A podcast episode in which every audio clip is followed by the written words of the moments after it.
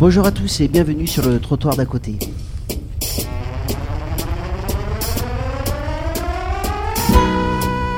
La prévention spécialisée est dans tous ses états. Choyée par les hommes, elle est vilipendée ou supprimée par les autres. Il fallait en parler et c'est sous la forme d'un débat que nous avons choisi de le faire.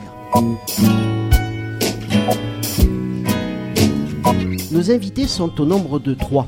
Un politique, un professionnel et un sociologue. Ensemble, ils vont nous donner leur définition de la prévention spécialisée et de ses enjeux. Une émission durant laquelle vous retrouverez le dire de Julien Pernaud, la chronique de Dominique de Pléchem et le carnet sonore d'Hervé Laude. Aux questions Hervé Laude, Dominique de Pléchem, Eric Santamaria, à la technique et à la réalisation Nathalie Aubry, Julien Pernaud et Christophe Roqueplan. Le trottoir d'à côté, l'émission en public depuis les Sup à Paris, c'est parti.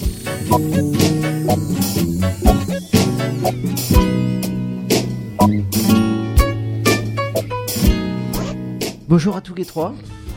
Bonjour. Merci d'avoir accepté euh, cette invitation. On va faire peut-être un petit tour de table pour commencer cette, cette émission pour que chacun euh, puisse se présenter à nos auditeurs. Alors Bruno Chaminade, vous êtes un ancien éducateur de rue et vous êtes aujourd'hui euh, directeur adjoint de l'association Arc 75 qui possède 14 équipes de rue, deux auto-écoles, vous nous expliquerez peut-être, un foyer d'hébergement et un espace de vie sociale dans la capitale. Tout à fait. Jérôme Amaury, bonjour. Bonjour. Alors vous êtes adjoint au maire du 19e arrondissement de Paris, en charge des questions de, de la prévention et de la sécurité. De la prévention et de la sécurité, et dans cet ordre-là. Je vous remercie de le préciser. Enfin, Patrick de Béchaud, alors les auditeurs du trottoir d'à côté vous ont découvert cette semaine hein, en écoutant le premier épisode de votre histoire de la prévention spécialisée. Il y aura cinq épisodes en tout. Euh, mais vous êtes également un ancien éducateur de rue, un sociologue d'abord au CREDOC, puis après au CREAS, au Centre d'études et de recherche en action sociale, ici à l'EDSUP, et vous avez euh, mené, euh, durant votre longue pratique, longue et riche pratique, euh, diverses recherches sur la question de la prévention spécialisée. Alors, on le voit que des Parisiens autour de la table, mais nous allons essayer d'élargir les débats et ne pas rester dans le contexte parisien et de réfléchir à, cet avenir de la de la prévention spécialisée. On va peut-être commencer avec vous, euh, Patrick Dubéchaud. Est-ce que vous pouvez nous dire un petit peu comment est apparue cette forme si particulière d'accompagnement éducatif et social? Ben, Elle est apparue au sortir de la Seconde Guerre mondiale. Donc, il y avait évidemment des bandes de jeunes qui avaient pris des habitudes de, de vivre dans la rue et assez rapidement, euh, un certain nombre de personnes euh, ont eu le souci de les ramener du, du côté du droit chemin. Euh, avec une expérience un peu emblématique, euh, donc euh, notamment que relate le livre de François Stétard et Des Vincent éducateurs Père, dans la rue? Des éducateurs dans la rue, qui, à mon sens, euh, est le livre de base pour tout éducateur qui travaille euh, en prévention spécialisée. Euh, donc euh, une sorte d'invention, euh, il n'y a pas de locaux, euh, on, se dit bah, il faut aller vers ces jeunes-là. Et donc des expériences tant de Ligny euh, à Lille euh, qui installe ses équipes euh, alors qu'il est euh, théoriquement en- il doit euh, installer un, un centre d'observation euh, pour la euh, pour la justice. Et puis là il n'y a pas de y a pas de local. Donc il envoie ses travailleurs sociaux il les envoie c'est des éducateurs il les envoie dans la rue. Et là commence la grande histoire de, de la prévention spécialisée avec cette question de, de, de l'amorçage, avec cette question du, non-mandat euh, nominatif, et puis la rue? Ce, fameux espace. Alors on va voir que, que la rue, euh, ce, lieu privilégié de, l'amorçage, euh, eh ben, est un espace euh, euh, de fantasme, un espace de pouvoir, un espace pour une pratique éducative parfois menacée. C'est le je lui dire de Julien Pernaud. Selon le Code de l'action sociale et des familles, les actions de prévention spécialisées visent à prévenir la marginalisation et faciliter l'insertion ou la promotion sociale des jeunes et des familles.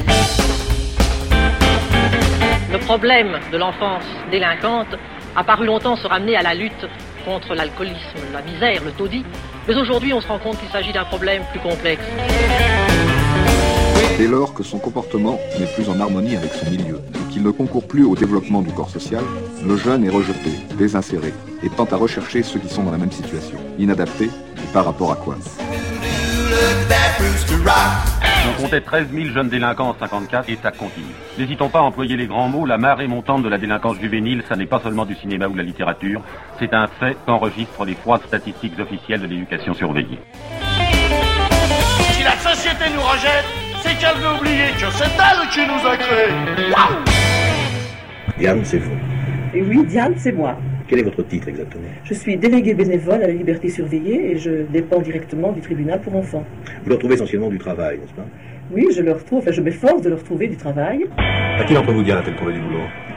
Ouais, À toi? en effet, oui. À toi aussi Euh, non, non. Non. Elle m'en a pas trouvé, mais elle a rangé pas mal de salades qui arrivent dans mon boulot. La vraie question, ce n'est pas la délinquance, c'est l'inadaptation. Eh, je déconne pas là.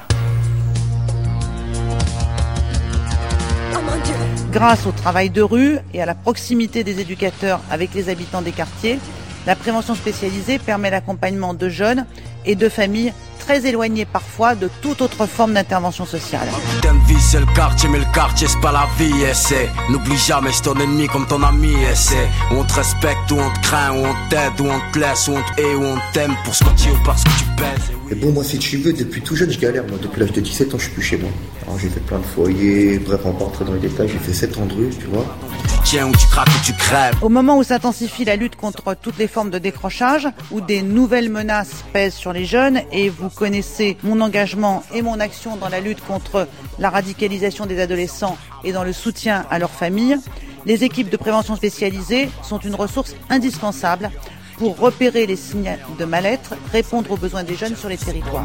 Violence aveugle, bonne voie, illégale manœuvre Ça fait jamais l'œil De toute façon, par définition, la presse, c'est d'être sur un quartier, marauder, se montrer, se faire voir au sens noble du terme, et puis, c'est- et puis dans un premier temps, c'est tout.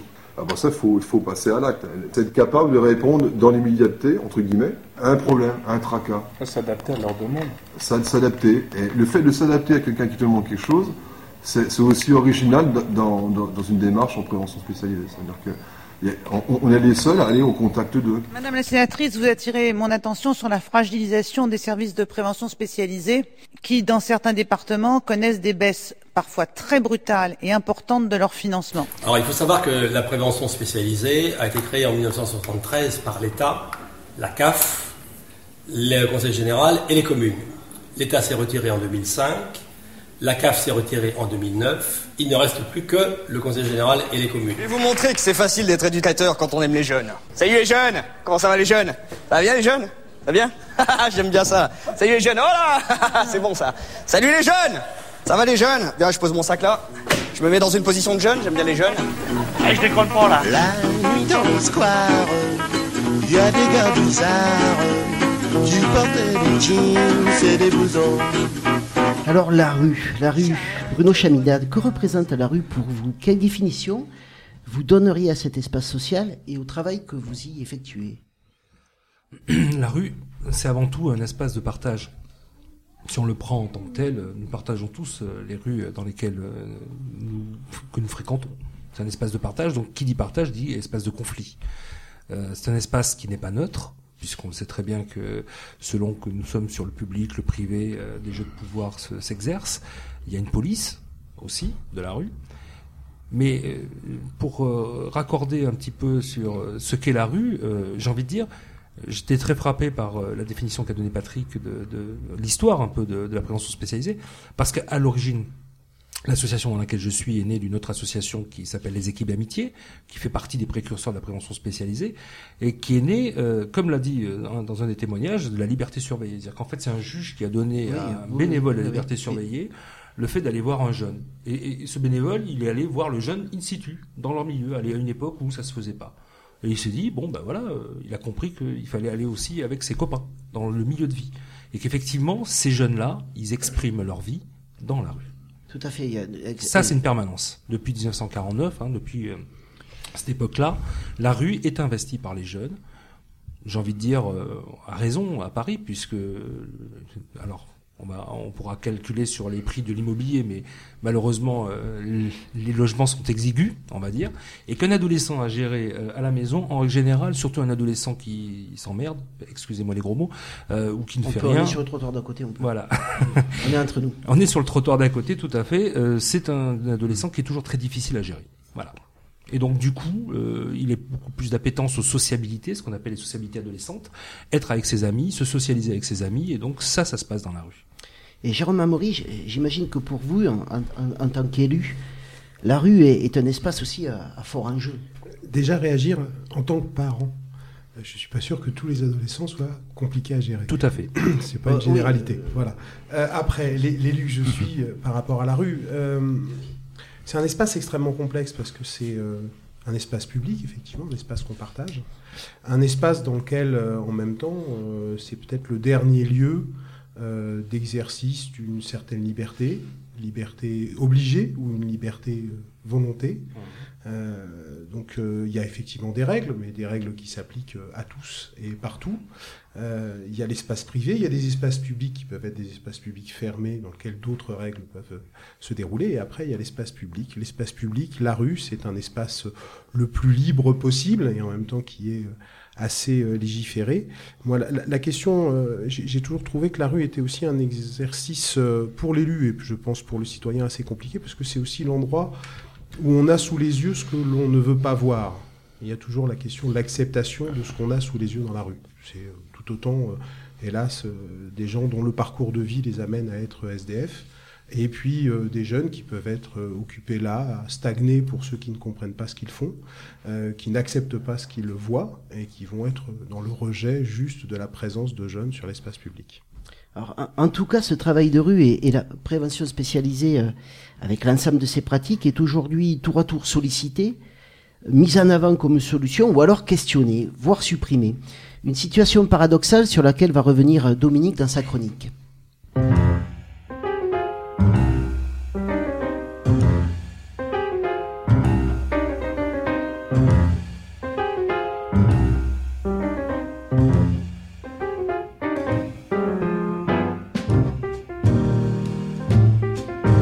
Alors faut-il redéfinir la prévention spécialisée? Mandatée pour prévenir les vulnérabilités d'une jeunesse fragilisée et en favoriser l'insertion, elle se trouve sollicitée, notamment après les attentats de 2015, tout en voyant ses budgets diminuer et certains de ses clubs fermés. Que faire de ce paradoxe? D'abord se poser la question des moyens d'action, il apparaît que depuis quelque temps, certains départements n'investissent plus ce travail de terrain. Est-ce à dire que la prévention spécialisée ne serait plus considérée comme un acteur essentiel? Dans divers conseils départementaux, ce travail de prévention ne semble plus adapté aux problématiques actuelles, avec en parallèle l'arrivée de nouveaux professionnels qui seraient jugés plus efficaces, sans parler de l'arrivée des caméras. Dans ce cas, la prévention spécialisée est victime de nouvelles orientations politiques. Elle apparaît comme une victime collatérale d'enjeux politiques et électoraux. La tendance sécuritaire et répressive actuelle, l'instrumentalisation des problèmes de la banlieue impose l'idée d'une peur de l'autre qui invalide un vrai travail de rencontre et de reconnaissance de cet autre dans toute sa complexité. Il faut aller vite, trouver vite des solutions. Pour Véronique Le Goaziou, auteur du livre Éduquer dans la rue, cette profession est de fait en danger, trop soumise aux volontés politiques, aux réductions de financement, à des commandes, je la cite, qui travestissent le sens des pratiques. Le danger vient-il aussi d'un message brouillé, de pratiques incompréhensibles aux résultats peu quantifiables? Comme elle le souligne également, Véronique Le Goaziou euh, parle de, dit que la prévention spécialisée n'est pas une entité homogène. D'un territoire à l'autre, on a l'impression de ne pas être dans le même monde, nous dit-elle. Reste à trouver les moyens de s'imposer comme nécessaire. Si elle l'a perdu, comment peut-elle alors retrouver sa légitimité d'action? La tâche semble bien ardue et certains regardent du côté du développement social local, de l'inscription de la prévention spécialisée dans un travail de partenariat avec les, dif les différents acteurs de terrain. S'ouvrir pour exister. Mais rien n'est perdu, elle reste soutenue par endroits, ce sans doute où la pensée de l'éducation, d'une approche sensible, subtile et dans la durée des difficultés rencontrées par les populations en mal d'identité reste vivace. Là aussi où les politiques ont su soutenir ce travail de l'invisible. Les événements récents et tragiques vont-ils lui permettre de retrouver une nouvelle assise? Va-t-elle redéfinir ses pratiques comme l'oblige un public qui lui aussi change? Va-t-elle investir toujours et autrement les territoires? Véronique Legoisiou pense que son avenir passe par le fait de faire mieux entendre et reconnaître sa capacité à intervenir efficacement dans le champ de la prévention de la délinquance. À voir ce qu'en pensent nos invités en attendant leur solution.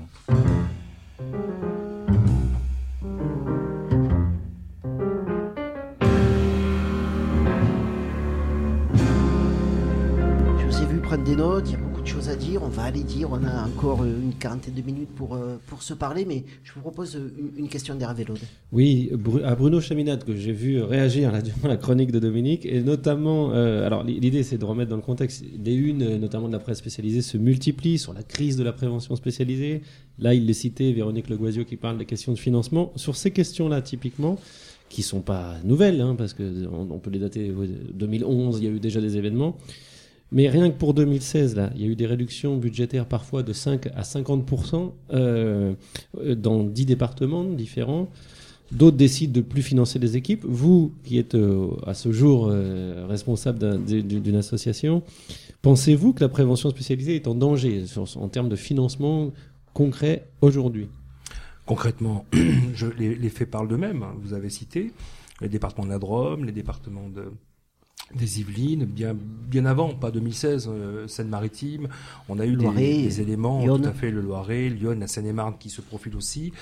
Il y a une crise.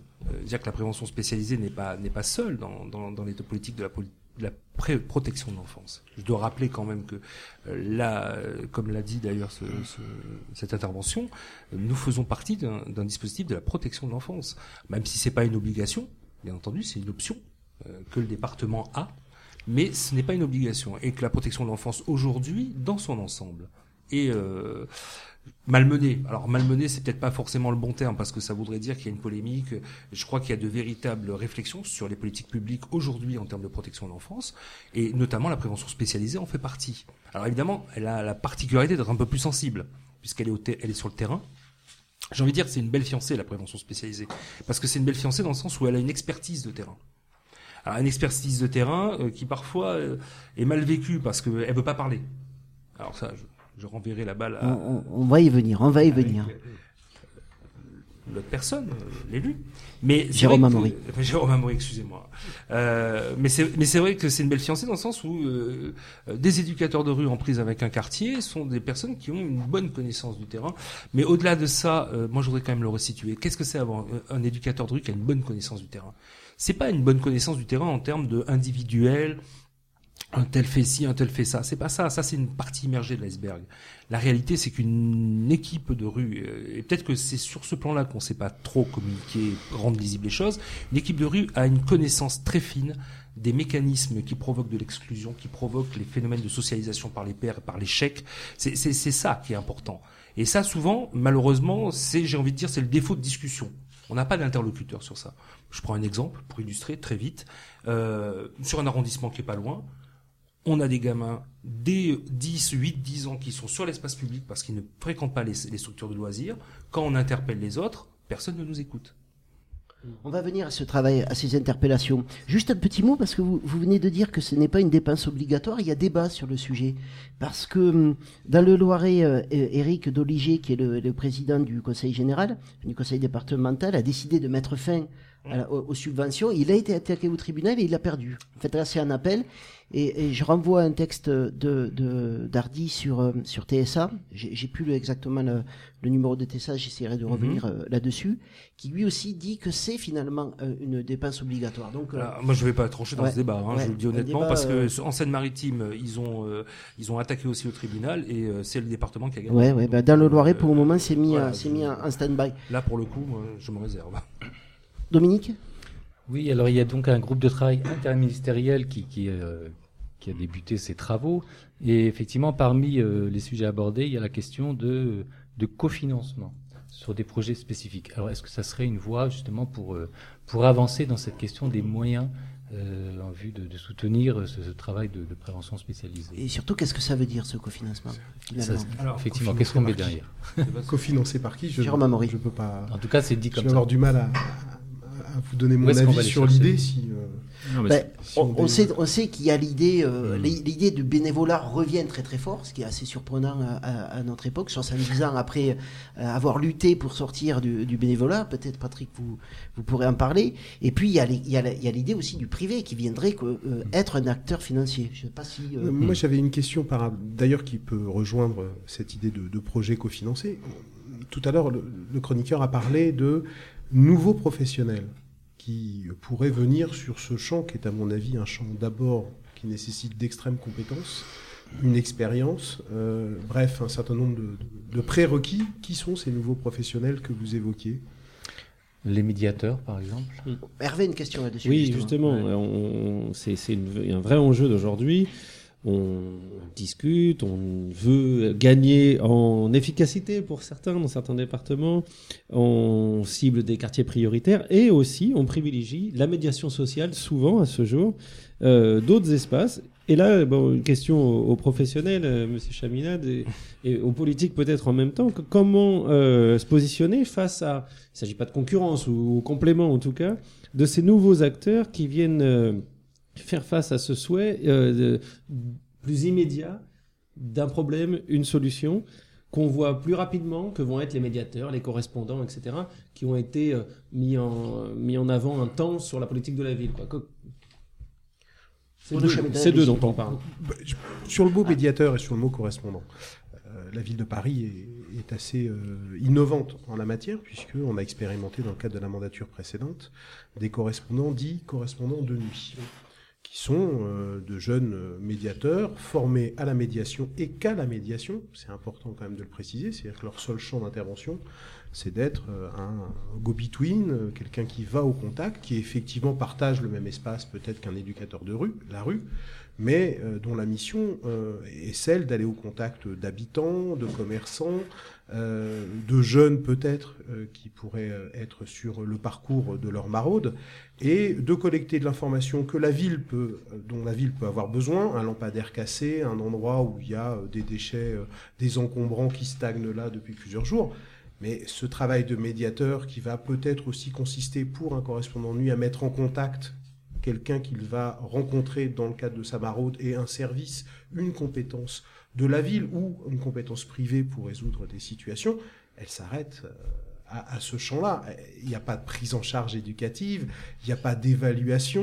euh, je ne vois Oui, pas comment on, on peut douter qu'il y ait euh, volonté de ces nouveaux professionnels parce d'investir ce bah, champ. parce que vous vous positionnez dans, dans un accompagnement autre qui ne supprimerait pas l'accompagnement de la prévention spécialisée. Ah, tout à fait. je pense qu'on je- est je- plutôt dans une société où il faut plus de médiateurs. Tout à fait. Pe- Peut-être, mais Parce en- qu'il y a tellement de champs où on en a besoin que d'imaginer que ces médiateurs viennent sur le champ de la prévention Eh ben, spécialisée. ah Enfin, ben, c'est mon c'est- avis. Non, mais c'est votre avis, et je ne vais pas vous demander de défendre les avis des autres, mais Patrick Lebonne, euh, le, le président de la Drôme, lui, a, a clairement expliqué qu'il qu'il, euh, supprimait une partie de la subvention pour les clubs de prévention pour les mettre dans certains territoires euh, privilégiés pour faire plus de médiation à côté et enlever. euh, Bon, c'est une position qui existe. C'est une position qui existe. Est-ce qu'elle existe depuis longtemps, Patrick Dubichot Et Est-ce qu'elle vous surprend, vous, l'historien, sociologue de... Alors euh, d'abord, je voudrais revenir sur la question des financements, puisque dès euh, la question des financements, elle a existé depuis le, dé- euh, le départ. Ça a été financement, euh, financé par des œuvres caritatives au Beaucoup de bénévolat. beaucoup de bénévolat, et à partir de l'événement qu'a consisté euh, euh, l'émergence de la question des blousons noirs, euh, le ministre des Sports, qui était Maurice Herzog, a fait euh, pression pour qu'il y ait des, des financements. Mais dès ce moment-là, il y a des associations qui ont dit, mais attendez, à partir du moment où on va, avoir, on va être financé par les pouvoirs publics, on va perdre de l'indépendance. Donc ça date des années 60, 63, notamment le- les équipes d'amitié. Et euh, ce processus, il, en- il, est il- il- démarre là. La question du financement, avec l'institutionnalisation de la prévention spécialisée en 72, avec l'arrêté de 72, officialise ce dispositif. Le- le- donc le, le- ministère de la Santé va financer ce dispositif jusqu'au moment de la décentralisation. Donc là, on a évidemment de l'argent, on est euh, dans les 30 glorieuses, donc on a de l'argent, on regarde plus ou moins comment il est dépensé, et on sait bien que déjà à l'époque, ça posait des questions sur ce financement. enfin, je dis le trop de financement. Hein. Et puis euh, arrive la décentralisation, euh, donc on rapproche euh, la question du territoire, euh, émerge la question de la politique de la ville, la question de, la, délinquance, et puis se pose la question est-ce qu'on rattache la prévention spécialisée du côté de la délinquance, du côté de la politique de la ville, du côté de la protection de l'enfance? On a vu émerger dans les années 80, et moi quand j'ai fait mes travaux sur la prévention spécialisée en 90, on voyait déjà que certains départements con continuaient à financer à 100%, d'autres avaient considéré qu'à partir du moment où une municipalité avait une équipe de prévention sur son territoire, devait contribuer, soit financièrement, soit en prêt, en prêt de locaux, par exemple. Donc, à, la majorité, c'était 100, euh, c'était 80% départements 20%. Conventionnement tripartite. Conventionnement tripartite. Donc dès les années 90 et dès les années 90, milieu des années 90, il y a déjà, des départements qui de, disaient nous on finance à 50%.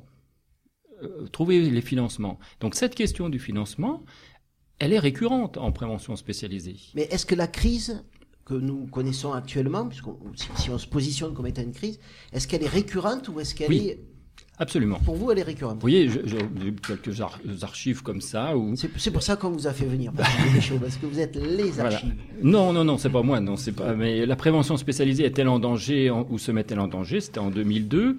Euh, fa bon, euh, face à la délinquance, un engagement de la prévention spécialisée est indispensable. C'est des débats qui ont, qui traversent la prévention spécialisée euh, parce qu'elle est prise dans un contexte dans un contexte qui bouge, qui évolue, où la question financière, elle est en permanence euh, centrale, et la prévention spécialisée étant à l'interstice des problèmes sociaux et des problèmes de société, Bon, comme elle n'est pas trop visible, donc si on la supprime, c'est pas grave, personne ne dira rien.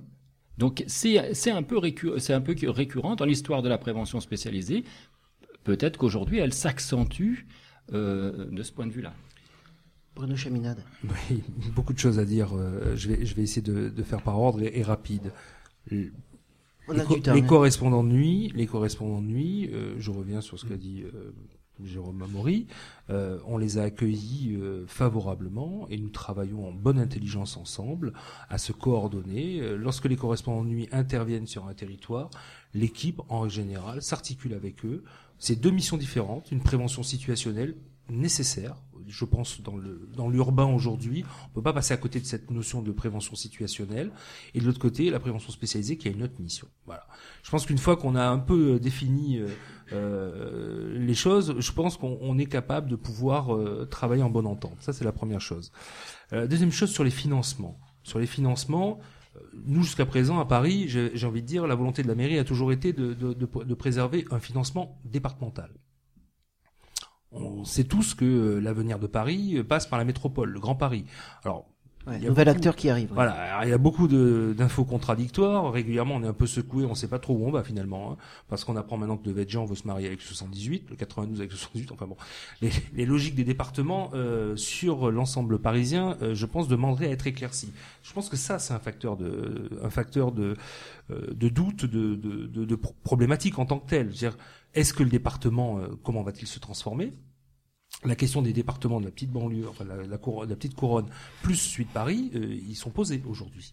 La, la, notion de la protection de l'enfance, ça aussi, on voit bien qu'aujourd'hui, euh, certains départements sont euh, au bord, au bord du, des pots de bilan. Enfin, je, je, dis ça parce que après il y a la communication politique, j'imagine, mais il y a quand même des dettes sociales qui, s'accumulent sur des, sur des acteurs, des opérateurs de la protection de l'enfance, qui posent problème là en la matière. Pas sur la prévention spécialisée, j'ai envie de dire sur Paris, là pour le coup on est dépendant d'une volonté politique qui est appliquée, voilà, et qui est favorable à, à, à ça.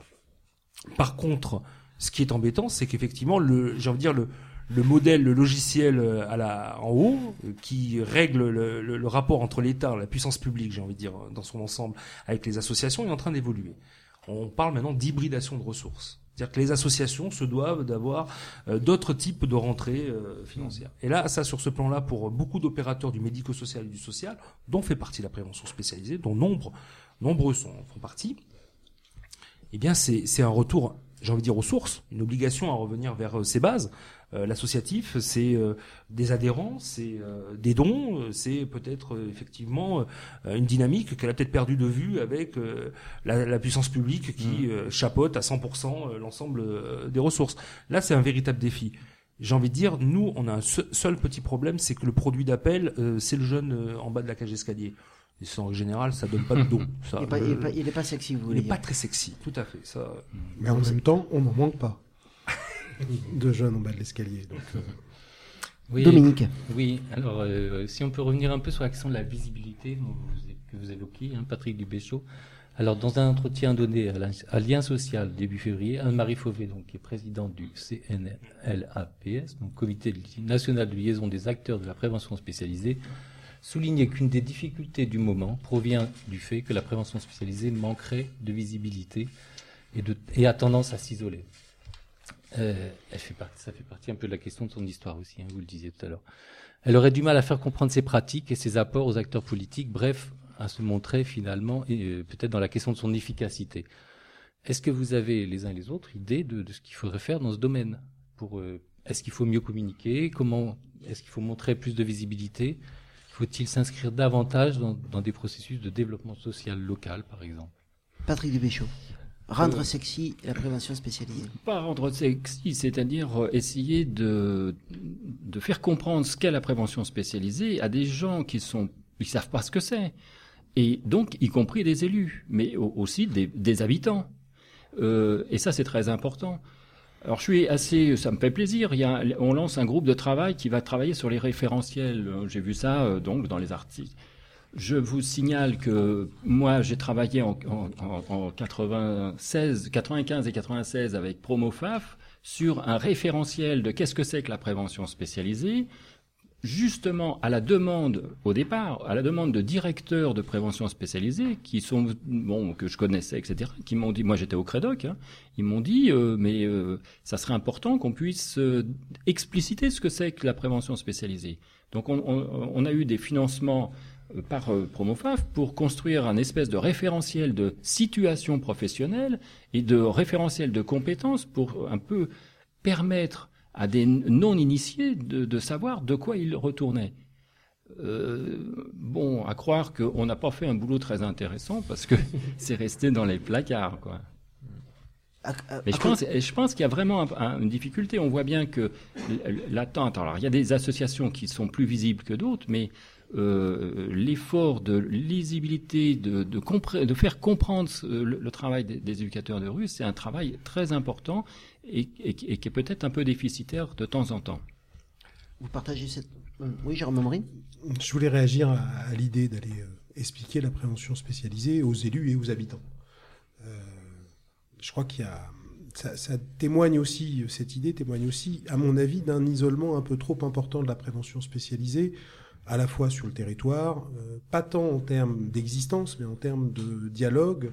C'est pas évident, même pour un élu, de dialoguer avec euh, son, ses clubs de prévention. J'avoue que dans le 19e arrondissement de Paris, moi j'ai euh, 5 plus 1 clubs de prévention. Qu'on a même un club de prévention sur le parc de la Villette qui ne dépend pas de la ville, qui dépend de l'État, mais avec lequel on dialogue.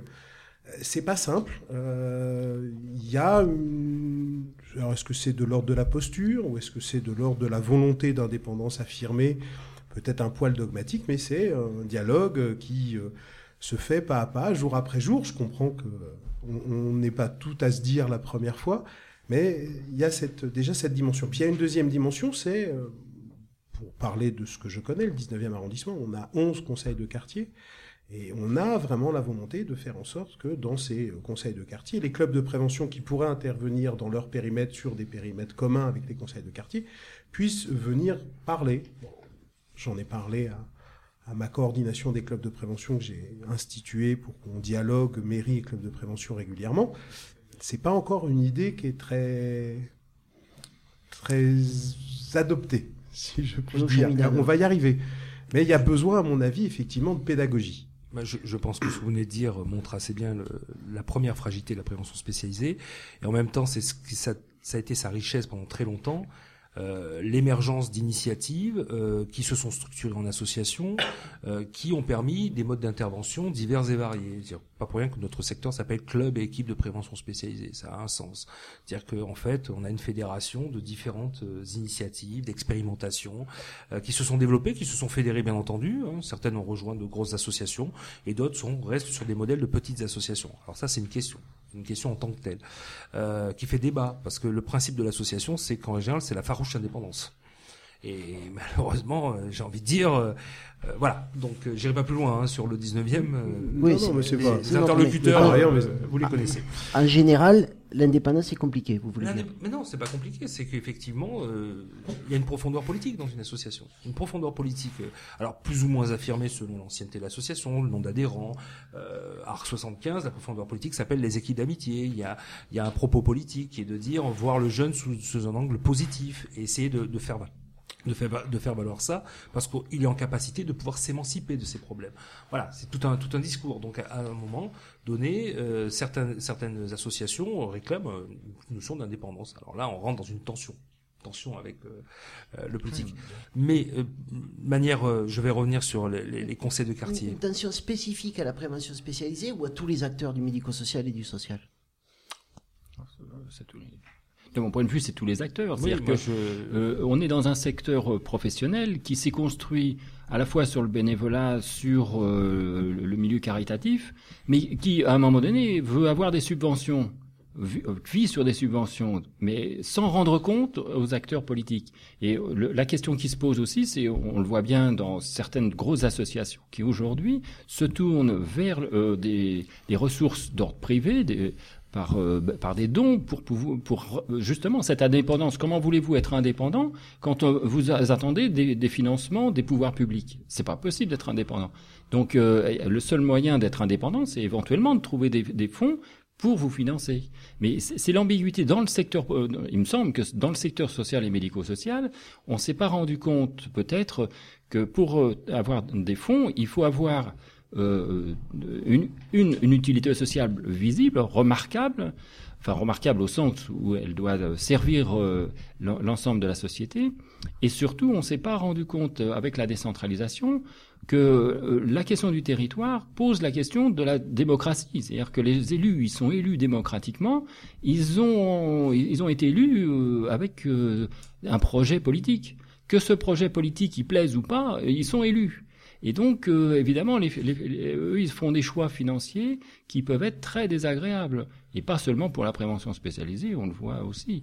Donc, cette question du lien entre euh, le- les, les pouvoirs publics et, et les associations, les associations peuvent pas être indépendantes au sens de l'indépendance. Elles peuvent avoir une relative autonomie, mais pas une indépendance, puisqu'elles sont pas indépendantes financièrement. Elles, elles peuvent d'autant plus pas être indépendantes financièrement qu'elles ne peuvent pas agir sans mandat. C'est-à-dire que c'est le département qui donne mandat à des associations compétentes, qu'on va appeler clubs de prévention spécialisés ici en l'occurrence, pour intervenir sur un périmètre géographique donné, qui est euh, sur Paris précisé par des rues. Et c'est ce qui est à l'intérieur du périmètre euh, décrit par la litanie des rues qui fait le périmètre d'intervention du club de prévention, qui va lui donner aussi euh, un cadre d'exercice en, ciblant la catégorie d'âge euh, que le club de prévention, sur lequel le prévention est, invité à, aller rechercher une accroche, un dialogue et à engager une discussion pour. Et on est toujours aussi euh, sur un aspect qui, qui, qui peut être ambigu pour, en tout cas l'élu que je suis, pour déterminer si l'enfant est en danger ou pas. C'est-à-dire qu'on est aussi sur l'attribution d'une compétence unique à un individu qui va être l'éducateur, pour savoir si le jeune est en danger ou pas. C'est pour ça que le dialogue est important. Dialogue veut pas dire perte d'indépendance. Dialogue veut dire pouvoir mettre autour d'une table ceux qui, si on pouvait euh, accepter le mot, et j'essaye de trouver vraiment un, un mot le plus passe-partout, peuvent coproduire de la tranquillité publique. Oui, je, je voulais simplement euh, ajouter quelque chose euh, par rapport à ce que vous venez de dire. C'est pas un individu seul. Je, je, je tiens à amender la chose parce que ça c'est important et dans notre pratique euh, la notion d'équipe est extrêmement importante. Tout à fait d'accord. Je reprends Pardon. ça parce que c'est pas c'est pas une Non, non, correction, mais hein, pas du tout. hein, c'est simplement, mais chez nous ça a beaucoup d'importance dans le sens où euh, c'est une association qui s'engage, donc qui a un professionnalisme. On a deux légitimités qui s'affrontent. Une légitimité politique, celle de celle de la démocratie, tout à fait. Pourquoi qui et on a une légitimité. Ou qui doivent qui travailler ensemble, attention, qui doivent alors, qui travailler font attention, Qui peuvent frotter. voyez, voilà, si vous voulez. Bah des fois ça, ça frotte beaucoup, hein. Hmm. Euh, mais bon. Voilà. Euh, mais ce que je veux dire, c'est que la légitimité euh, de l'association, c'est quand même, elle est agréée auprès de, euh, voilà. On parle de professionnels avec euh, une éthique, une déontologie, euh, qui mettent en œuvre cette éthique, cette déontologie. En tout cas, je, alors peut-être que j'ai prêché pour ma paroisse, mais je connais d'autres expériences qui se passent très bien sur Paris. Euh, et euh, justement, ce travail-là de repérage, euh, d'accompagnement du, du jeune en souffrance, c'est un, c'est, il est porté par l'équipe. Et ça, c'est important. Et quand on parle de nous d'équipe, c'est, l'équipe au sens euh, large du terme. C'est-à-dire l'équipe d'éducateurs qui est sur le terrain, le responsable qui est à distance et les responsables de l'association, y compris le conseil d'administration, puisque euh, lorsqu'on fait un signalement, c'est pas quelque chose qui, enfin un signalement, une information préoccupante. Excusez-moi, il faut que je réactualise.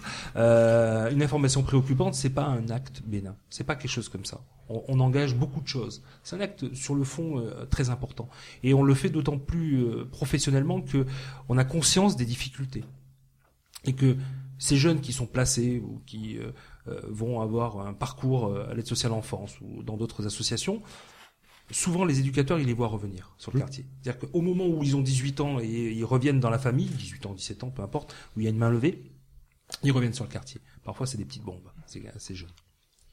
Et là, les éducateurs, ils savent de quoi on parle, de la souffrance, de beaucoup de choses. C'est une expertise. Ouais, sinon, c'est fragile. Sinon, l'indépendance, c'est plus la question de la reconnaissance de la légitimité, peut-être, qui fait débat ou qui devrait être mis en avant. Hervé. Oui, je voulais revenir, euh, je me mets à la place de l'auditeur là, on a parlé des financements, des missions, des territoires, des rues, juste redéfinir un peu qui sont ces jeunes. Euh, et donc euh, j'ai eu l'occasion d'en discuter avec Mireille Verdier qui est là aujourd'hui et, qui est présidente de d'ID 93. On, est revenu ici sur la question. Alors il y a le groupe de jeunes, il y a la question de la tranquillité publique, mais en fait quand on interroge des gens, ils nous parlent de jeunes en situation d'anomie, en risque de dépression, de suicide, d'automutilation, de décrocheurs scolaires. Une question spécifique sur les filles dans les quartiers qui doivent être, qui doivent beaucoup se soumettre à des codes très contraignants, etc. On a par ailleurs des jeunes enfants de 8 ans déscolarisés. Là, on parle de plein de situations qui se passent dans un calme du quartier et dans un silence individuel. On n'est pas sur des notions de tranquillité publique. Je, voulais euh, vous renvoyer ça parce que il me semble que la connexion, et puis on l'a fait dans le son, et puis l'histoire de la protection, de la, prévention, je fais un lapsus révélateur, Euh, l'histoire de la prévention, c'est la question des groupes de jeunes qui peuvent éventuellement mettre le bazar. euh, parce qu'ils ils iraient mal, mais en fait, la réalité de la prévention, je crois qu'elle recouvre beaucoup, beaucoup d'autres champs, très calmes, mais qui souffrent. D'où la question de savoir si, euh, si on doit s'inscrire dans la prévention de la délinquance et de la sécurité. Mm. Vaste question. Oui, là, c'est- Vaste débat. Oui, en oui. tout cas, il y a, il y a- Certaines encouragent. euh, Manifestement, euh, la prévention spécialisée ne, ne souhaiterait pas, de ce que j'en ai compris moi élu, ne souhaiterait pas relever de la question de la sécurité. Pas totalement, peut-être. Pas relever totalement. Plus relever de la protection place. de l'enfance, euh, plus d'un volet d'aide sociale. C'est- on va être d'accord, c'est une, c'est une question très sensible sur la profession en tout cas. Euh, participer à la tranquillité publique, j'ai envie de dire, euh, si je me mets moi en tant que citoyen chez moi, euh, je vais participer à la tranquillité publique comme tout le monde. Je pense que si on se désarme, euh, alors après il y a les phénomènes d'ensemble. Hein, euh, plus euh, plus on empile les problèmes, plus euh, plus c'est difficile d'intervenir en tant que citoyen. Donc nous, on a des positions qui sont extrêmement claires en termes de, travail avec euh, la population euh, du quartier euh, pour animer ce quartier dans un sens positif et non pas laisser les choses dégénérer. Si c'est pour avoir ce type de, réflexion, on est totalement ouvert à ce genre de choses. Après, la question, l'éducateur de rue, c'est pas, euh, j'ai envie de dire, il peut pas tout faire. Une équipe de trois éducateurs de rue sur un quartier, on va pas leur demander de faire à la fois du développement social, à la fois de, de faire de- du repérage des jeunes à problème. Ah, Après, je, je, je dis tout est contextuel, ça dépend des quartiers, ça dépend de beaucoup de choses. Hein. Je, euh, je, je vais pas, euh, je vais pas modéliser d'un seul coup en disant c'est comme ça. euh, comme il fut un temps, on disait qu'un club de preuve c'était un- une camionnette, un local, quatre éducateurs. Ça c'était le développement euh, euh, étatique en disant c'est comme ça qu'on développe la prévention spécialisée. euh, c'est le modèle. Bon, c'est pas tout à fait c'est pas tout à fait comme ça, je pense. Il doit y avoir un dialogue justement. je suis d'autant plus d'accord, pardon, je, je, Je- je, en voudrais pas confisquer la parole, mais Non, non, mais je vous en prie. Je, je suis d'autant plus d'accord, enfin, par rapport au débat sur euh, de, de quoi rele- doit relever la, la prévention spécialisée. euh, pour moi, il y a quand même une filiation euh, naturelle. J'ai quand même l'impression qu'on est dans un pays qui a euh, particularisé euh, la question éducative pour les mineurs. Euh, il y a eu, au lendemain de la guerre, euh, une décision importante qui a consisté à faire euh, primer l'éducatif sur le répressif. Il y a l'ordonnance de 45. Euh, L'ordonnance de 45, elle parlait de l'enfance délinquante. Donc on est bien sûr, il y a quand même le mot délinquant, il est très tôt dans la question des politiques éducatives spécialisées en direction des jeunes. Donc certes, on peut parler de protection de l'enfance, mais je crois qu'on va, il y aura toujours cette ambiguïté. On va avoir énormément de mal à en sortir, à savoir est-ce que la prévention spécialisée, elle n'est là que pour la sauvegarde de l'enfance, la préservation de l'enfance, la protection de l'enfance, ou est-ce qu'on est dans un champ qui relève de l'interrogation d'un parcours de délinquance dans lequel peut tomber un jeune et de ce que faut-il faire au sein de la société, dans l'espace ouvert, dans la rue, avec des acteurs, pour empêcher que ce jeune tombe dans un parcours de délinquance? Je, je peux me permettre d'intervenir. Le parcours de délinquance aujourd'hui euh, démarre euh, par euh, euh, les opportunités que peuvent avoir certains gamins. Soyons clairs. On va pas, je vais pas revenir sur les déterminants. euh, c'est on connaît des jeunes qui sont délinquants, comme d'autres jeunes qui souffrent, qui ont d'autres types de souffrances et qui les expriment différemment. Ça, c'est très important. Euh, la délinquance en est une. Malheureusement, elle est contextuelle aussi à notre société. Je pas, c'est c'est pas une, c'est pas une raison, mais euh, voilà, euh, des jeunes qui euh, à 16 ans euh, sont remerciés par l'éducation nationale euh, pour leur, leur, avoir, leur avoir occupé euh, un nombre d'heures pas possible pour pas grand chose. On leur, on leur dit au revoir, démerdez-vous globalement. Hein, je, je vais y aller euh, très rapide. Euh, je vais pas revenir sur les processus. Moget, enfin il y a différents sociologues qui ont bossé dessus. La socialisation, mais on va se tourner vers qui? Vers ses, vers, vers ses, vers ses potes, vers les pères, vers ceux qui ont vécu les mêmes, euh, les mêmes parcours. Et alors après, on va repartir euh, sur euh, des, des processus qui sont extrêmement bien connus. J'ai pas, j'ai pas besoin de, de, de les redéfinir ici. Et la délinquance en fait partie. Qu'est-ce que on peut répondre à ça? Euh, je, Nous, on n'a pas, on n'a pas de solution en tant que telle. On n'a pas de solution en tant que telle. Et de toute manière, nous sommes plutôt quand même dans une ère répressive aujourd'hui, beaucoup plus répressive en tout cas. Euh, je peux simplement constater une chose, c'est que amener des jeunes euh, dès 12-13 ans en garde à vue ne provoque absolument pas le- l'effet escompté. Ça, c'est observation actuelle des équipes. On voit des gamins à 12-13 ans partir parce que bon, ils ont commis des choses qui qu'il fallait pas. Alors, c'est pas du banditisme, hein, 12-13 ans. hein, je le dis très clairement. hein, c'est du petit chapardage. hein. Euh, c'est des prises de risque des fois. Alors, je sais qu'il y a eu des actualités euh, récemment où il y a eu des rixes entre entre groupes sur le 19e avec le 18e qui ont été très violents. Mais les amener en garde à vue, les amener dans le système judiciaire, c'est juste prendre un pari euh, fou. C'est-à-dire que ces jeunes-là, euh, ils reviennent sur le quartier avec une étiquette de affranchi entre guillemets.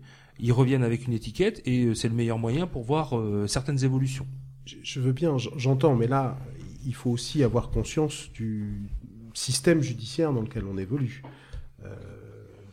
Si euh, un jeune n'est pas euh, interpellé, euh, dans, le cas d'une interpellation, pour des faits réels, on ne va pas se mettre à fantasmer, euh, donc pour des faits réels, si le jeune est, est, mis en garde à vue, on peut aussi considérer, moi je, je crois que c'est important de le préciser, on peut aussi considérer que on enclenche à ce moment-là un dispositif qui va se poser la question de son bien à lui. S'il n'est pas interpellé, si on le laisse dans la rue, on va laisser quelque chose en gestation qui peut pourrir, qui peut s'aggraver. S'il passe par la case police et donc la case justice vu sa minorité, c'est un juge pour enfants qui va être amené à se déterminer sur, et systématiquement, une enquête sociale et éducative qui va permettre de faire le point sur le vécu de ce jeune. Vous savez que la réalité, c'est pas tout à fait ça. Ça, on, on reviendra sur cette réalité peut-être dans une On prochaine un autre émission, mais voilà, c'est un autre la débat justice peut-être. des mineurs. Mais euh, Patrick Dubéchou, vous aviez euh, une réaction à, à cette discussion? Oui, parce que ce qu'il faut savoir, c'est qu'au démarrage, les équipes de prévention spécialisées s'adressaient à tous les publics, c'est-à-dire qu'ils installaient leur, leur cabane ou leur local dans les euh, dans les cités euh, ouvri- ouvrières, dans les cités populaires, et ils accueillaient sans distinction. Alors, il, est évident que euh, ce qu'on a peut-être perdu de vue, c'est la question de la prévention de la délinquance. c'est pas tellement travailler avec les délinquants, c'est c'est la notion de prévention. Donc, par exemple, ce que dit Bruno, c'est les jeunes qui, qui s'engagent dans des parcours possibles de délinquance, c'est à ce moment-là qu'intervient la prévention spécialisée. Euh, autrement, c'est trop tard. Et alors, euh, là, quand on regarde, par exemple, l'histoire des blousons noirs, c'est le problème. C'est-à-dire que les blousons noirs sont devenus des délinquants dans, euh, par la presse, Hein, ce que raconte François Stétard, c'est-à-dire que ces deux bandes qui se bagarrent, on est au mois de juillet, euh, tout le monde enfin les journalistes s'emmerdent, et donc ils trouvent, euh, ils mettent en avant la bagarre de blouson noir, et tout à coup la jeunesse nous fait peur, et donc on a des, on, on a des pages comme ça avec la, la, jeunesse, avec la jeunesse qui se bagarre, ce qui est pas nouveau, hein, ce qui est pas nouveau. Et donc, tout à coup, on voit bien que déjà à cette époque-là, la question de la tranquillité publique, c'est-à-dire que euh, ils sont pas délinquants, c'est simplement des jeunes ouvriers qui, avec la montée du rock'n'roll, euh, trouvent là euh, un, moyen de s'exprimer. Et donc, euh, ils apparaissent tout à coup délinquants, mais ils sont pas délinquants. Et là, on la question de l'évolution des, jeunes dans les cités va évoluer dans les années 80 avec l'arrivée de la drogue. Et là, vous allez avoir des jeunes qui vont être en danger et des jeunes qui vont trafiquer. Et la prévention spécialisée, elle est au cœur de tout ça et elle, elle se trouve en difficulté par rapport à cette catégorie nouvelle de marginalité. Euh, bon, aujourd'hui, c'est d'autres formes de, à la fois de délinquance, mais aussi de marginalisation. Et à chaque fois, la prévention spécialisée, évidemment, elle est obligée de s'ajuster. Et tout le monde est obligé de s'ajuster. C'est-à-dire que les, élus, tous les acteurs d'un territoire sont obligés de s'ajuster aux évolutions des manifestations de la jeunesse. Après, dire à quel moment ils sont délinquants ou pas délinquants, c'est-à-dire que c'est la question que, tu posais, Eric, est-ce qu'il faut aller vers, vers la délinquance? Euh, Moi, à mon sens, il faut aller vers la prévention de la délinquance. Mais la délinquance, c'est pas c'est pas du ressort de, la prévention spécialisée. on a, on a entendu des mots comme développement social local, euh, on a entendu aussi la notion de, partenariat. Euh, ça va être le thème de, du carnet sonore d'Hervé Laude. Le carnet sonore. Mon carnet, mon dictaphone. Carnet sonore. Décider de ne jamais adhérer à un discours sans faire l'effort de le comprendre. Le carnet sonore oui, un carnet sonore qui euh, quitte un peu Paris, bon pas pour aller très très loin, mais dans le 93. Et dans l'idée, c'était de dire voilà, on parle ici territoire, financement, politique, tension possible, frottement entre la visibilité des uns, l'incompréhension des autres, les missions et les attentes. Et je me suis dit, euh, allons voir un peu ce qui s'est passé il y a deux ans. Euh, le, le ID 93 qui fédère beaucoup d'associations, toutes les associations de protection de l'enfance, dont neuf clubs de prévention a organisé des journées. Dans le 93. Dans le 93, oui. A organisé des journées réunissant politiques, élus, euh, partenaires et clubs de prévention. Euh, j'ai voulu demander donc à, Mireille Verdier, euh, qui nous fait le plaisir d'être là aussi ce soir, pourquoi avoir organisé une telle rencontre déjà? La nécessité d'engager un dialogue avec les politiques, les travailleurs sociaux, tous les partenaires de la prévention spécialisée, a été rendu nécessaire parce que nous avons euh, euh, pris conscience de la, tous les défaillances de lisibilité de la prévention spécialisée. Et donc cette journée, elle a été faite pour montrer euh, à nos partenaires, mais aussi aux élus, comment la prévention spécialisée intervenait dans les quartiers et quelle était son utilité. Donc on est là sur les thèmes qu'on a évoqués. Euh, pour l'anecdote, ils avaient organisé dans les couloirs des, stands pour montrer vraiment avec des actions concrètes, parce que des fois, en voulant montrer la, prévention, on en parle encore. Alors que là, ils ont, ils ont, ils avaient, ont débarqué avec des photos, des, des, des présentations.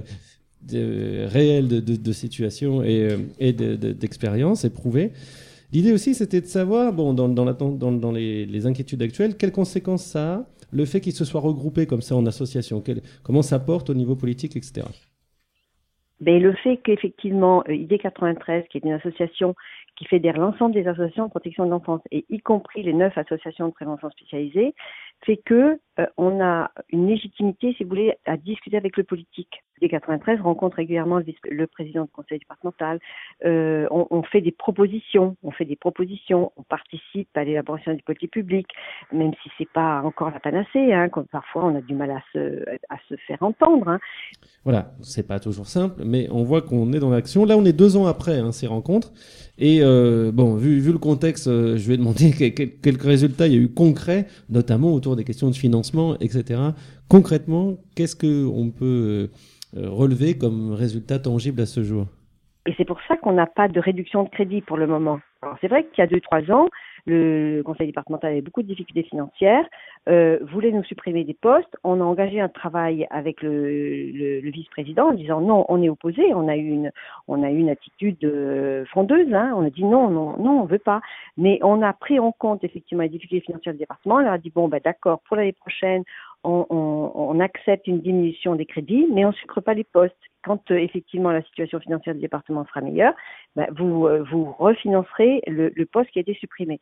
Mais pour le moment, on n'a pas de réduction de, de moyens comme euh, comme comme c'est le cas dans dans, dans, dans, dans un certain nombre de départements en France. C'était le carnet sonore de Hervé Laude. Voilà, donc ce carnet sonore, il, il, vous est livré là comme une expérience euh, qui porte ses fruits. On, entend, on entend bien que c'est pas, c'est avec beaucoup de nuances, mais n'empêche que, est-ce que au niveau national, il y a d'autres dispositifs de ce type qui permettent ce dialogue et des, et des situations euh, qui évoluent de fait, quoi?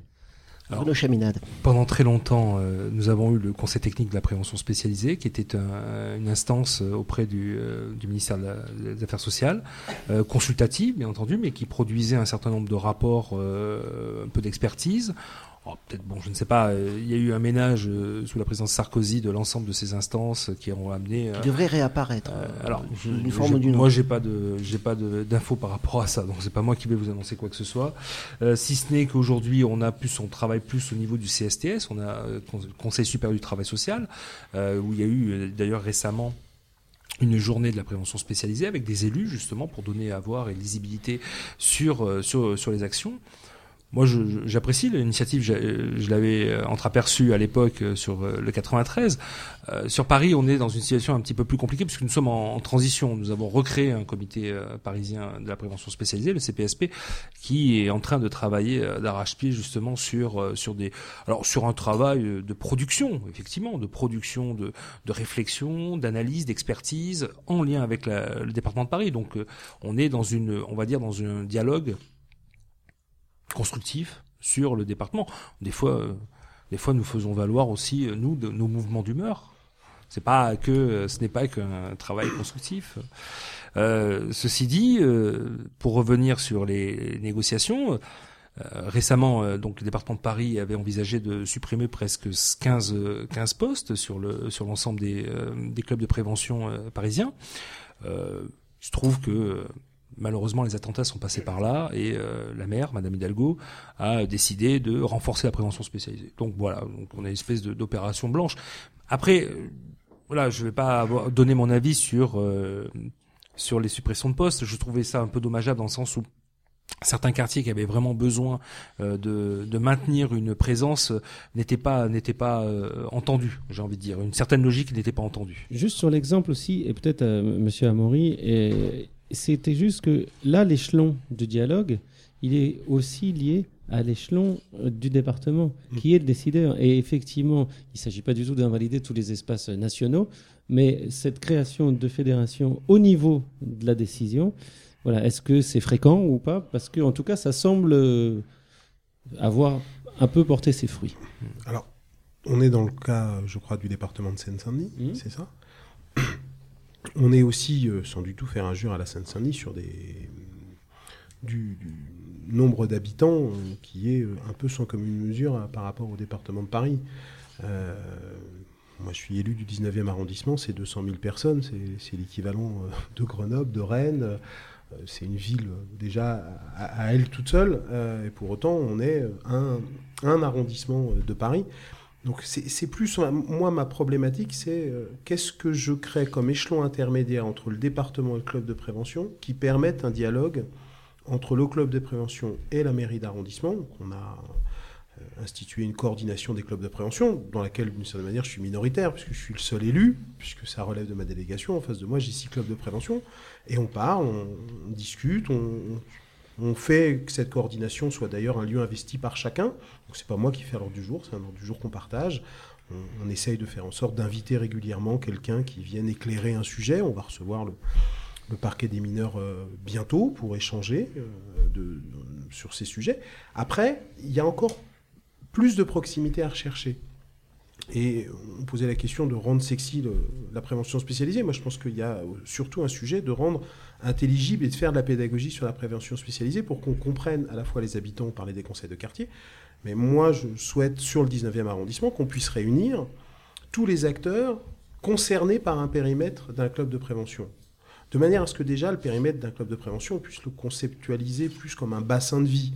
Sinon, euh, le périmètre, à un moment donné, il devient aussi, et c'est légitime pour un club de prévention qui est payé pour ce périmètre-là, euh, qui est mandaté pour ce périmètre-là et qui est subventionné pour ce périmètre-là, de dire bah, ça se passe à deux rues, c'est plus chez moi. Euh, donc on ait une conception un peu plus large, et puis qu'on puisse, avec tous les acteurs de ce petit bassin, de ce petit territoire, élaborer un diagnostic partagé de la situation des jeunes, des besoins des jeunes. Vous parliez de souffrance tout à l'heure. C'est vrai qu'il y a, euh, je crois que il n'y a pas que des jeunes en souffrance que rencontrent les clubs de prêve. Il y a beaucoup de jeunes en souffrance qu'on rencontre. Et c'est important aussi qu'on puisse faire l'état des lieux avec tous les acteurs de ces situations. Moi, c'est plus cette proximité que je cherche que, effectivement, l'exemple de la Seine-Saint-Denis est peut-être éclairant pour la Seine-Saint-Denis. Pour terminer. Pour la proximité, ben nous, euh, nous sommes, euh, sur, en tout cas sur les arrondissements sur lesquels nous sommes, euh, il y a effectivement la, notion de, travail en partenariat avec les acteurs du territoire. Et donc les acteurs, c'est pas pas une liste qui se réserve à certains types d'acteurs, c'est ceux qui sont agissent. Le mot acteur est important. La mairie en fait partie pas il y a pas de il a pas de souci. Mais j'ai envie de dire j'ai envie de rajouter aussi une chose c'est que ces jeunes qui sont un peu stigmatisés euh, nous, nous on est on a à cœur de, de les mettre dans ces moments de rendez-vous. C'est-à-dire que je reprends l'exemple sur le 18e arrondissement euh, porte de Clignancourt euh, où euh, euh, toutes les animations de l'été euh, étaient en, en échec euh, avec des jeunes qui étaient à distance enfin une partie de la population qui était à distance à distance, le fait d'avoir créé des, des- une véritable synergie dans les groupes de jeunes, mais aussi des groupes d'habitants, euh, a permis de créer une animation d'été. Voilà, ce genre de choses, ce sur quoi je, je veux qu'on vienne. Euh, quand je disais au début que les, les jeunes qui sont sur la rue, euh, euh, il y en a certains qui ont des problèmes, tous les jeunes vont dans la rue. C'est un espace d'initiation. C'est un espace d'expérimentation. Et quand euh, une équipe d'éducateurs s'approche d'un groupe de jeunes, elle sait par avance que tous ces jeunes-là n'ont pas des problèmes. Parmi eux, il y en a qui vivent très bien, qui sont là, ils sont avec leurs amis, ils ont le droit d'être, euh, on va dire, dans la sociabilité adolescente. Donc, l'enjeu pour nous dans le quartier en termes de proximité, c'est justement ça. C'est de créer du moment, du créer du temps de partage pour que les gens puissent se parler, pour que les gens puissent se fréquenter. Après, il y aura toujours euh, certains qui échapperont un peu à ça, mais voilà. Ça, ça en fait partie de la proximité. Nous, c'est important parce que la capacité des jeunes, elle doit, elle, doit faire valoir dans ces moments-là aussi. Alors, une dernière question pour terminer, euh, une, question pour, euh, pour tous les trois. La euh, secrétariat d'État chargé de la famille et de l'enfance a lancé le 27 janvier un groupe de travail sur la prévention spécialisée où se retrouvent autour de la table des acteurs de l'associatif, des représentants des départements ainsi que des ministères des Affaires sociales, de la vie, de la justice. Voilà, on va voir ce qu'ils vont nous dire. Mais vous, en un mot, comment vous voyez la prévention euh, spécialisée de demain? Patrick Dubéchaud, Ah, vous commencez. oui, monsieur. Ça tombe sur moi. Oui, c'est vous l'intellectuel. Je pense que euh, peut-être que la prévention spécialisée, a, au moment de la décentralisation et autour de la politique de la ville, a, raté un, peu le coche de, travail en coopération avec la politique de la ville, tout en gardant sa spécificité. Aujourd'hui, on a un plan d'action en faveur des- des travailleurs sociaux et du développement social. Il est important que la prévention spécialisée s'inscrive dans le développement social local, qu'il soit local ou national. Enfin, juste la, différence entre le local, c'est qu'on fait porter la responsabilité du développement sur les, les collectivités territoriales. Le développement euh, social inclut l'État. Et c'est important aujourd'hui d'inclure l'État dans le développement euh, dans le développement social. Et il faut pas, je crois qu'il ne faut pas que la prévention spécialisée se tienne à l'écart de ce mouvement autour du développement social. Bruno Chaminade. Pour moi, la Plus court que Patrick. Hein. Ah, plus court. dû Ah, demander à mon Dieu. Patrick de faire court, mais Prévention spécialisée et dans le développement social local, en tout cas Ars Sonquin, ça nous on, on l'a toujours euh, on a toujours posé comme étant un axe de travail. Ce qui nous embête, c'est que la, le politique de la ville, le développement social local n'existe pas sur certains arrondissements. Nous avons des réels, euh, de, réels problèmes sur des quartiers où il y a des micro-enclavements, des voilà. processus d'inclusion est, est à travailler. Et là, il n'y a que la prévention spécialisée qui est là. Ça, c'est la première chose. La deuxième chose, pour moi, le futur de la prévention spécialisée ne peut que passer par plus de travail avec les jeunes et notamment de mobilisation avec les jeunes sur leur devenir, sur ces quartiers-là justement. Je pense que la, ces jeunes sont de véritables capacités, tous, hein, je, je, dis bien, hein, il n'y a pas de, il y a pas de souci, et, et c'est à travers eux, je pense qu'on pourra euh, avancer. Ils sont citoyens.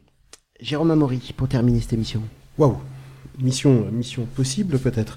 Euh il y a déjà un, truc qui me venait petit à petit dans la discussion, c'est que j'ai l'impression que à la fois le, politique qui est élu, ça a été rappelé, euh, porte un projet de société et, et que l'action d'un club de prévention spécialisé et des éducateurs, elle est aussi miroir de leur conception de la société. Et que ces deux euh, structures doivent dialoguer. À mon avis, il y a vraiment à fabriquer et à instituer un dialogue permanent parce que l'élu euh, n'est pas dans une situation où il a un, un savoir comme ça immanent sur euh, toutes les situations que peuvent vivre les jeunes.